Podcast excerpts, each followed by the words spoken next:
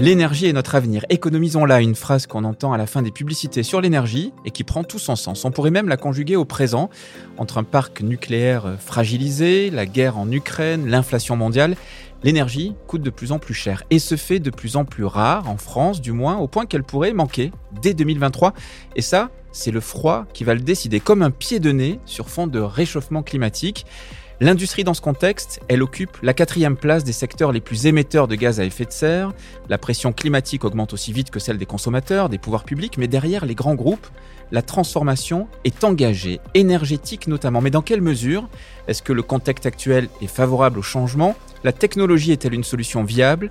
Jusqu'où et dans quel délai une transition énergétique des acteurs industriels est-elle envisageable? C'est ce qu'on va essayer de voir ensemble pour ce premier numéro du podcast Objectif Durable, en présence de deux représentants d'acteurs industriels majeurs en France et dans le monde qui affirment avoir accéléré concrètement leur transition énergétique ils vont nous expliquer, vous allez nous expliquer pourquoi et comment. Lorraine Dumont, tu es directrice environnement de Vinci Construction, c'est un pôle du groupe Vinci. Bonjour. Bonjour Valère. Et Emmanuel Normand, tu es directeur développement durable du groupe Saint-Gobain. Bonjour. Bonjour Valère. Merci à vous deux d'avoir euh, accepté notre invitation. Je ne sais pas si ça vous arrive encore de, pitcher votre groupe, votre activité et puis le rôle que vous avez euh, au sein euh, de ces énormes entreprises. Mais moi, j'aimerais bien que vous le fassiez. Et si tu en es d'accord, on va, euh, on va commencer avec toi, Lorraine, donc pour euh, Vinci Construction. Donc Vinci Construction, c'est une, euh, un pôle du groupe Vinci, un pôle qui représente 120 000 salariés aujourd'hui et qui, bah, dont le rôle est vraiment de construire des routes, des bâtiments, des ouvrages d'art et puis également des réseaux dans plus d'une centaine de pays. et en tout, ça représente plus de 75 000 chantiers par an. Est-ce qu'on peut considérer que tu as un rôle clé aujourd'hui dans l'organisation? Justement, ton rôle, il a évolué euh, avec le temps et la montée en puissance du développement durable? Oui, je pense que la direction environnement est passée vraiment d'une gestion de risque euh, depuis euh, qu'elle occupait depuis 20 ans, 30 ans, à maintenant vraiment un, un positionnement extrêmement moteur et qui est en interaction avec l'intégralité de tous les autres domaines, ce qui est très enrichissant. Emmanuel Normand, donc je le disais, euh, tu es directeur du développement durable du groupe euh, Saint-Gobain, euh, avec un, poste à l'échelle mondiale. Tu peux nous décrire aussi à la fois Saint-Gobain et puis ton rôle au sein du groupe? Oui, bien, évidemment. Saint-Gobain, c'est un groupe qui fait aujourd'hui pratiquement 50 milliards d'euros de chiffre d'affaires avec 180 000 employés, des, sites de production dans 76 pays. Et c'est un groupe qui a une ambition qui est celle d'être le leader de la construction durable. Alors, euh, je viens d'égrener euh, les gros sujets du moment. C'est pas toujours réjouissant. On pourrait faire un journal des bonnes nouvelles, mais c'est pas l'objet de, notre discussion puisqu'on va parler euh, de transition énergétique, Ukraine, inflation, capacité de production. On entend parler beaucoup là de, d'EDF qui est sous la pression, notamment du gouvernement, pour remettre en route des réacteurs. Et puis bien sûr le réchauffement climatique, l'urgence climatique et écologique, avec sur fond d'enjeux politiques. Est-ce que pour vous toutes ces contraintes ce sont plutôt un accélérateur de particules, c'est-à-dire finalement de la contrainte pourrait naître le génie, ou en tout cas l'accélération de la transformation, ou est-ce que, parce qu'on peut voir dans certains cas, est-ce que c'est euh, un débrayage, un risque de, de retour en, arrière? Emmanuel Normand, donc pour, euh, pour Saint-Gobain ah bah, C'est très très clairement un accélérateur. Euh, Saint-Gobain est intensif en énergie. Et donc tout ce que l'on est capable de faire pour à la fois économiser notre énergie et réduire notre dépendance aux énergies fossiles, c'est bien évidemment un vecteur de compétitivité avant même d'être euh, un vecteur de, décarbonation. le contexte actuel en matière énergétique doit viser à maximiser euh, les, économies d'énergie à tous les niveaux et euh, l'identification de solutions pour être beaucoup moins dépendant des énergies fossiles. Lorraine Dumont. Accélération totale. Ah je pense que nous, on a pris conscience en tant qu'acteur industriel, je le dis, on est constructeur, mais on a également une partie de l'amont euh, de nos constructions, c'est-à-dire qu'on va être producteur de granulats et d'enrobés euh, dans les usines que l'on opère. Euh, et en fait, nous, ce, tournant-là, on l'a vu très très clairement déjà il y, a, il, y a, 20 ans. économisons l'énergie, je pense que ça a été un de nos leitmotifs dans le cadre de la mise en place de notre politique environnementale. On parlait déjà de sobriété il y a 20 ans, lorsqu'on a déjà mis en place au sein de nos usines toutes les actions d'efficacité énergétique que, que, voilà, on est en train de vraiment déployer. Donc je pense que c'est vraiment quelque chose qui va continuer à accélérer et à vraiment euh, euh, enfoncer un petit peu euh, tout, le, tout le travail qu'on a pu mettre en place depuis, depuis 20 ans. Et c'est une très bonne chose. Et je crois très fortement au cycle des crises qui sont derrière moteur d'innovation. Et on espère que de celle-ci naîtra encore plus d'efficacité énergétique. Vous avez le sentiment que vos, vos clients, vos, partenaires, euh, l'écosystème d'acteurs avec lesquels vous, vous travaillez sont euh, dans cette même dynamique où justement il faut jouer des coudes avec certains, ça résiste encore, ou c'est peut-être pas évident non plus? Nous, avec nos partenaires qui sont, et nos clients qui sont particulièrement, qui, qui sont des collectivités territoriales avec un temps de décision qui est plus long, on se rend compte qu'en effet, ce, temps-là, euh, vis-à-vis d'une crise qui est quand même assez récente, euh, il va prendre un petit peu de temps pour pouvoir se mettre en place. Néanmoins, comme je le disais, ça fait un, longtemps qu'on entend parler évidemment de ces questions de sobriété, et dans toutes les manières que l'on a pu mettre en place de l'éco-conception, dès que l'on peut être en conception en amont de nos, projets, eh bien, on a pu euh, de fait mettre en place des solutions liées à l'efficacité énergétique. Et c'est ça qui nous a porté ces dernières années.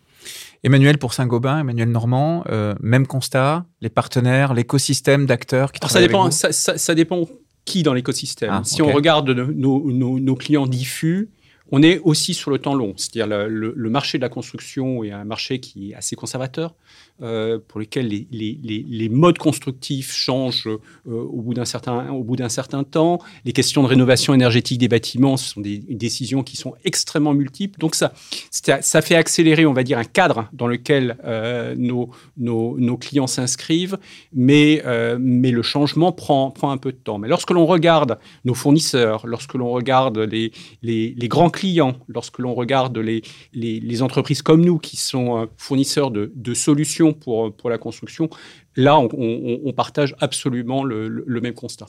On a entendu parler, on entend parler parfois de euh, ne vous inquiétez pas, euh, que ce soit d'ailleurs d'urgence climatique ou d'urgence écologique en général, mais la technologie va nous sauver, tout va bien, ils vont, ils vont trouver une solution. Bon, manifestement, ça va pas être la solution à tout, mais dans l'industrie, on peut se poser la question de, de la place de l'innovation technologique pour justement accompagner cette transformation, euh, notamment énergétique. je suis tombé sur cette étude conduite par Capgemini Invent et Breakthrough Energy. Certaines nouvelles technologies ont un fort potentiel de décarbonation à 2030, mais contribuent également directement à l'accroissement de la sécurité énergétique de la France. Le déploiement en grande échelle de ces technologies permettrait d'éviter chaque année 15% des émissions de CO2 et 16% de gaz consommés en 2030. Alors est-ce que selon vous, ces transformations technologiques euh, auxquelles vous assistez pourraient être un tremplin, allez soyons ambitieux, euh, vers la neutralité carbone, Emmanuel Normand pour Saint-Gobain Alors, je vais, je peut-être vous décevoir, mais les solutions techniques, elles existent déjà. Euh, le bâtiment, c'est 40% des émissions de gaz à effet de serre. Avec les solutions d'aujourd'hui, à la fois pour améliorer l'efficacité énergétique du bâtiment ou pour euh, substituer tout ce qui est matériaux lourds, très intenses en carbone, parce que l'on appelle des solutions de construction légère, on est capable d'ores et déjà de réduire des deux tiers les émissions de gaz à effet de serre du monde du bâtiment. Après, on peut aller encore plus loin. L'enjeu, il est à la commande, en fait. L'enjeu est de déployer très, très largement ces solutions, d'éradiquer les passoires énergétiques, de d'enlever, de, de, ne plus construire avec, euh, avec euh, du, du, du, béton ou, des, ou des, euh, des, des, briques là où on peut avoir des solutions beaucoup moins intenses en carbone. Donc, on a, on a un enjeu d'appropriation des solutions et de déploiement très, très large. Euh, est-ce que, même constat, euh, côté euh, Vinci Construction, Lorraine Dumont, c'est prêt y a, En fait, il n'y a plus qu'à, il faut déployer. Donc, ça veut dire qu'il faut des moyens et, de la commande, en fait. Et il faut une question sur l'usage. Et je pense que c'est vraiment quelque chose qui va être essentiel. On, peut, on se posait la question de la sobriété, etc. il faut se dire que, en fait, cette crise énergétique que l'on traverse et qu'on connaît depuis un petit moment, en effet, les solutions, elles existent. Et surtout, il faut bien se poser la question de l'usage du bâtiment, de l'usage de la route et se dire que, en fait, ces infrastructures que l'on connaissait aujourd'hui, elles peuvent être le support euh, de nouvelles révolutions énergétiques. Vous avez un exemple euh, justement pour euh, pour Vinci Construction, d'une technologie remarquable pour justement euh, faire un peu la preuve par l'exemple Il y a quelques années, on a lancé euh, la première route qui capte euh, les rayons du soleil pour pouvoir la restituer au bâtiment. ça s'appelle Power Road. En fait, l'idée, je ne vais pas du tout minorer le travail qui a été fait en R&D, mais elle est presque toute bête. Il suffit de mettre des, des tuyaux sous l'enrobé et qui permet derrière de pouvoir alimenter les bâtiments en énergie. on l'a installé sur, pour chauffer des piscines, on l'a installé pour pouvoir aussi déneiger des routes lorsqu'il voilà, lorsqu'il lorsqu'il neigeait pour éviter d'utiliser du sel. Donc voilà, tous ces éléments-là, elles, ont, elles existent. Et en fait, servons-nous aujourd'hui de ce qui existe également, des façades des bâtiments, de la route, pour pouvoir nous alimenter en énergie, parce qu'aujourd'hui, voilà, ça n'était pas utilisé. Mais ça peut être mis à l'échelle, ça, c'est vraiment, ça peut se déployer. enfin, on pourrait imaginer des routes qui chauffent des bâtiments vraiment dans, plein d'endroits en France. Oui, tout à fait. Ah Puisque le déploiement industriel, quelque part, nous permettra de pouvoir justement le, mettre en place à l'échelle. J'ai un deuxième exemple, c'est notre solution Reaskin, qui nous a permis, grâce à des structures préfabriquées, de pouvoir accélérer la rénovation énergétique des bâtiments. Et ces, ces, tests qui ont été mis en place il y a, il y a deux, trois ans nous permettent aujourd'hui de pouvoir accélérer réellement la rénovation énergétique. Emmanuel Normand, toi aussi, tu as en tête euh, un exemple comme ça remarquable de technologie qui nous fasse un peu rêver. Alors j'en ai, j'en ai plein. Je, peux, je pourrais reciter les, euh, les solutions d'isolation ou les solutions pour remplacer les, les, matériaux lourds par des matériaux légers, mais même pour les matériaux lourds. Euh, les solutions, on, on, développe des, des solutions de, de, chimie de la construction qui permettent de réduire très très fortement le contenu carbone des, euh, des, ciments euh, et des bétons, euh, parce que ça permet de, typiquement en utilisant d'autres matériaux que, que les matériaux de base de ciment, avoir, grâce à cette chimie de la construction, des propriétés des bétons qui soient équivalentes à celles qui auraient une, une intensité carbone élevée. et jusqu'à avoir des, des, des, des ciments aujourd'hui qui sont des ciments zéro carbone. Euh, ce qui me fait penser euh, à une chose, c'est que donc vous êtes capable de, créer des solutions euh, qu'on peut mettre à l'échelle. Donc voilà, vous, venez d'en parler, mais vous comment vous, faites à votre échelle pour être moins, j'allais dire, être plus sobre d'un point de vue énergétique, justement, dans vos opérations, dans vos propres opérations, Emmanuel? Alors, donc, on, opère des fours pour fabriquer du mm. verre. Euh, on a besoin d'énergie et un, four verrier, c'est un four qui fonctionne à 1300 degrés. Donc, euh, bah, comment on fait? Euh, D'abord, on améliore l'efficacité énergétique des fours. On va aller isoler là où on peut isoler. On va aller aussi récupérer les, fumées chaudes pour préchauffer des matières premières, pour faire de l'électricité, pour faire de la vapeur. On va aussi chercher, dans la mesure du possible, à remplacer du sable par du verre recyclé. Et à chaque fois qu'on remplace une tonne de sable par une tonne de verre recyclé, on réduit de 350 kg nos émissions de CO2, tout simplement parce que la température de fusion est plus faible. Donc on, on consomme aussi moins d'énergie. Et euh, derrière ça, on va aller chercher des énergies qui soient moins carbonées. Aujourd'hui, on fonctionne avec du gaz naturel. On va essayer d'électrifier au maximum nos, fours et aller rechercher en complément euh, du biogaz ou peut-être demain de, l'hydrogène, de l'hydrogène vert. Euh, et tout ça pour faire un, un verre très bas carbone. on a déjà été en mesure de le faire. Euh, au mois de mai dernier, euh, sur notre site euh, Danish en France, on a fait une semaine de production, une production qui était zéro carbone d'un verre, où on, a fonctionné à 100% de, de verre recyclé, 100% de biogaz et 100% d'électricité renouvelable.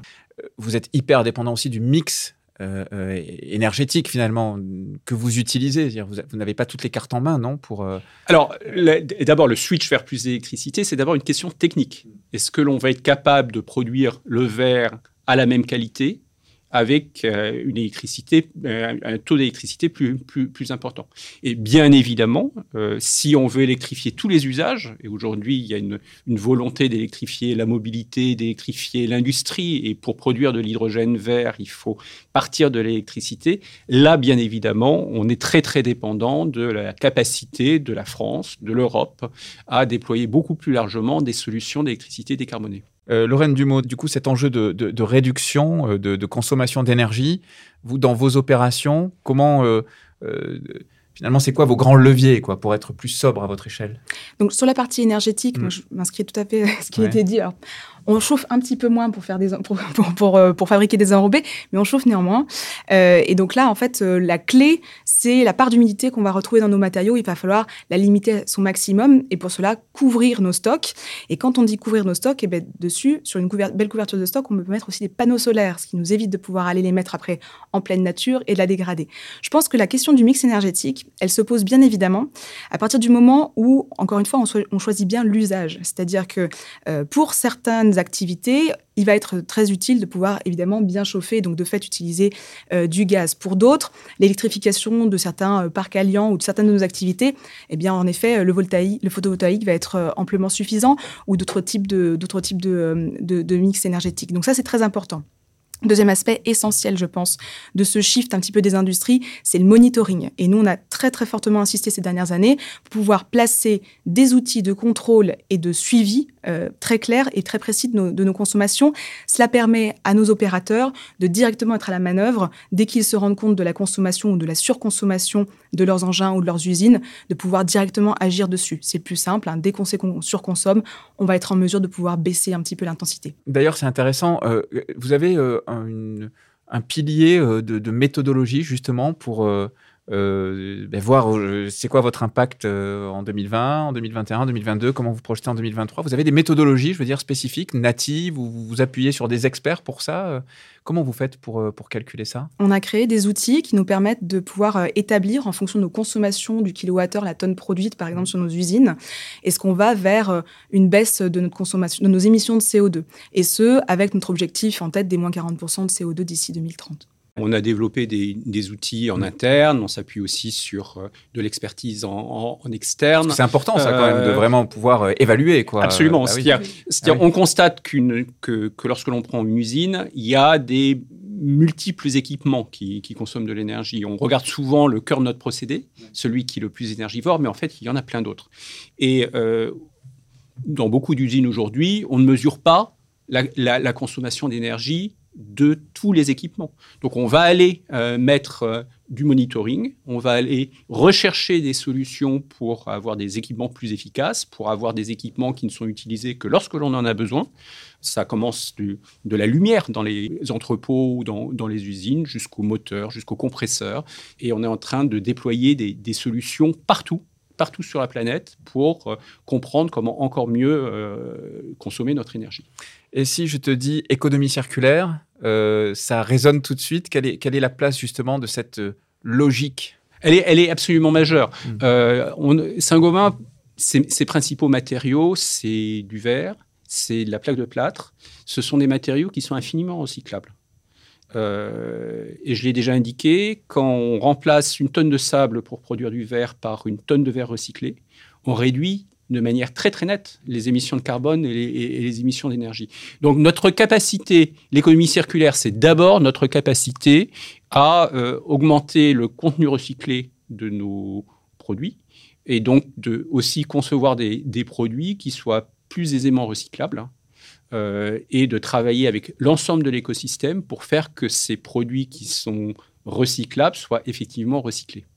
Et est-ce que c'est un levier d'économie à terme ou c'est plutôt un, coût pour l'instant? Ah non, c'est très très clairement un levier d'économie, à, à, tout point de vue. économie de ressources, euh, économie d'énergie. Lorraine, pareil, économie circulaire, tout de suite, tac, ça résonne Alors, ça résonne d'autant plus qu'on on a décidé vraiment vis-à-vis de nos clients de se positionner comme un acteur leader. On a une marque dédiée qui s'appelle aujourd'hui Granula Plus et qui permet de pouvoir, euh, bah, nous, se positionner vis-à-vis de nos clients en présentant euh, tous, nos, produits euh, recyclés, donc principalement de l'inerte, donc recyclables presque à l'infini, et qui nous permet aussi, lorsqu'on va parler d'enrobés recyclés, d'agrégats d'enrobés, comme on les appelle, de pouvoir limiter aussi l'import de bitume et de pouvoir le recycler également, puisque ça peser une grosse part du CO2 euh, dans, nos émissions. Donc je pense que voilà, le recyclage aujourd'hui, ça fait partie vraiment de notre économie euh, globale et ça participe, je pense à mon avis, d'une certaine culture qu'on veut aussi impliquer chez nos, clients. Euh, c'est pour ça que demain, je pense que nous, on, ne présentera plus nos produits comme des produits recyclés, mais plutôt comme le verre, en disant voilà, on vous présente du verre, peu importe la part de recyclage que vous aurez à l'intérieur, vous aurez toujours une part de recyclage dans nos produits inertes. Là, je, parle particulièrement de la, France, mais euh, à l'échelle mondiale, on voit bien d'abord que l'inflation est un phénomène qui est mondial, n'est-ce pas? D'une part, euh, qu'il y a des, tensions sur les marchés de l'énergie euh, qui dépassent quand même nos, frontières, même si on, prend quand même, on les prend de plein fouet. pourquoi tous ces changements? Pourquoi toutes ces transformations? Je veux dire, au-delà de réagir à des crises, j'en parlais tout à l'heure, vous êtes généralement, vous travaillez sur des projets qui sont euh, sur les 10, 20, 30 ans euh, à venir. Je veux dire, vous êtes des grands, des, grands groupes industriels et vous êtes sur un temps qui est plutôt long. C'est quoi la vision? Pourquoi cette transformation? Il est où le moteur en fait? Je pense qu'on se rend compte quand même assez, euh, assez clairement, mais pas que l'industrie, la, construction, vraiment de manière générale, que le monde tel qu'on l'a connu, avec une, une, des ressources illimitées, il n'existera plus. Et que le monde aussi de l'énergie peu chère, c'est fini, on ne le connaîtra plus. Donc en fait, ces transformations-là, c'est le sens de l'histoire. Euh, si notre industrie euh, ne se transforme pas fondamentalement, euh, en proposant des matériaux qui soient recyclés, qui soient bas carbone, voire zéro carbone, des procédés qui soient éco-conçus, eh bien, on n'arrivera tout bonnement pas à continuer à, travailler tel qu'on l'a pu le, connaître. Donc, je pense que c'est vraiment pour nous la condition en fait de, l'avenir de la construction, c'est vraiment celle d'innover et d'aller beaucoup plus loin aussi dans, dans l'attractivité de nos métiers. Euh, ça permet également de pouvoir se dire, bah, il y a tout à inventer, beaucoup de choses sont sur la table, pas uniquement de la technologie d'ailleurs euh, hyper poussée. On peut euh, travailler sur de nouvelles offres de renaturation en ville qui sont pas vraiment rocket science, mais qui peuvent vraiment nous permettre de transformer fondamentalement nos manières de faire. Et je pense que c'est ça qui, qui, est très important pour l'avenir. Emmanuel Normand, pareil, il n'y a pas le choix, en fait. Il faut se transformer, puisque de toute façon, là, on, est, on arrive dans une impasse. Mais je crois qu'il n'y a pas le choix pour, pour les économies. Euh, quand 40% des émissions de gaz à effet de serre sont liées au bâtiment, 40% de la consommation de ressources sont liées au bâtiment, et que l'on va construire autant dans les 30 prochaines années que ce que l'on a construit jusqu'à présent, euh, il n'y a pas le choix. C'est-à-dire, si on veut décarboner nos, économies, si on veut avoir euh, une consommation durable des, des, ressources, il faut absolument, complètement transformer nos bâtiments, transformer nos villes. Et, euh, et pour un acteur comme Saint-Gobain, c'est à la fois des opportunités qui sont, qui sont magnifiques, mais c'est aussi une condition d'existence. C'est-à-dire sa capacité à, euh, mobiliser, à se mobiliser en interne et à mobiliser l'écosystème autour de lui pour euh, euh, faire cette transformation est absolument vitale pour un, groupe comme, comme Saint-Gobain. Comment est-ce que tu fais justement pour qu'à la fois cette thématique existe, vive et, aille le plus loin possible, puisque j'imagine que c'est quand même ton objectif, notamment en interne, et que parfois les intérêts ne sont pas tout à fait les mêmes entre les périmètres Alors il y, a un certain nombre de conditions pour, euh, euh, embarquer l'ensemble d'une organisation. Hein. Il faut bien évidemment un engagement fort de la direction générale, avec, avec des, ce qu'on appelle en anglais des North Stars, des, des objectifs de long terme comme la neutralité carbone, sur laquelle Saint-Gobain s'est engagé pour 2050, qui parle à tout le monde. Il faut former, euh, et former, et beaucoup former. Euh, les sujets sont des sujets compliqués. Et c'est, moi, je, en général, je ne vois pas des gens qui soient réticents, mais je vois des gens qui me demandent comment faire. Donc, d'arriver à comprendre, d'arriver à comprendre pourquoi tout le monde est légitime à agir. Puis après, il faut développer des outils, des outils de mesure, des outils de, de, mise en œuvre, euh, faire que ces outils soient simples d'utilisation, soient compris par tout le monde et soient utilisés. Euh, nous, on a, euh, après avoir déployé, avoir défini une feuille de route pour Saint-Gobain vers la neutralité carbone. Donc ça, c'est la direction générale qui a dit OK, on y va. Et après, on a demandé à toutes nos business units de prendre leur crayon et de travailler sur leur propre feuille de route. La première fois, c'était imparfait. La deuxième fois, bah, c'était bien mieux. Presque parfait. Lorraine Dumont, euh, même constat, même méthode ou un peu différent À peu près la même méthode. je pense qu'il n'y a pas vraiment euh, de, de, secret. Euh, et j'insisterai aussi sur le fait qu'une fois qu'on a demandé à tout le monde d'établir sa feuille de route, de bien tout suivre, piloter, monitorer, il faut réellement euh, adapter ce suivi dans le long terme.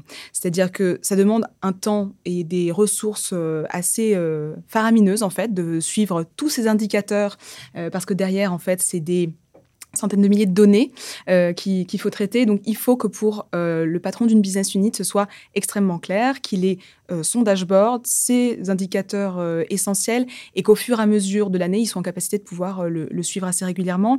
Et ça, c'est vraiment l'enjeu pour nous. Et, c'est aussi de faire que ces indicateurs deviennent pour eux la valeur de leur entreprise, la manière dont ils arrivent aussi à se, à se comparer, notamment avec, avec leurs concurrents. et je pense que ça, pour le coup, c'est un vrai défi. C'est de pouvoir comparer entre concurrents les mêmes indicateurs et la même chose dont, on parle. Et je pense qu'aujourd'hui, on est un peu au début de cette histoire-là, euh, pouvoir parler de facteurs euh, d'émissions communs, euh, de méthodes communes. Donc, dans, dans, à l'horizon 2050, qui est vu comme un point de bascule, j'ai l'impression qu'il va arriver un petit peu plus tôt que prévu, ce point de bascule, mais bon, voilà, grosso modo, 2050 est quand même une date qui est retenue. Euh, ça pourrait être quoi les grands contours euh, d'un groupe comme, euh, comme Saint-Gobain? Qu'est-ce qui... ah bah, C'est un, groupe qui est décarboné. On s'est engagé sur la neutralité carbone à l'horizon 2050. Hein. et on a une feuille de route qui doit nous amener à cette, cette neutralité carbone. Euh, Lorraine pour, euh, pour Vinci Construction dans une trentaine d'années euh. Je pense qu'avec Saint-Gobain, qui est notre partenaire, on travaillera bien évidemment à la décarbonation et j'ajouterai également la circularité qui sont tout à fait liées. J'ajouterai juste un, dernier aspect et je pense que c'est ce qui nous a marqué aussi cet été, c'est que ces transformations, elles sont très très très rapides et elles affectent directement nos méthodes de construction et j'ai en tête le sujet de l'eau qui sera, je pense, dans les prochaines années quelque chose de fondamental. Si je comprends bien, en tout cas, vous n'avez pas le choix. Quoi. Là, en même temps, la transformation, elle s'impose aussi, et donc il faut aller vite pour être euh, prêt dans les temps et, qu'on n'aille pas trop loin dans le risque euh, écologique. En oui, non, mais absolument. Eh bien, merci beaucoup à vous deux. Un grand merci. À très bientôt pour un nouveau numéro d'Objectifs Durables, le podcast euh, produit par Capgemini qui part à la rencontre de celles et ceux qui agissent en faveur d'un avenir plus durable.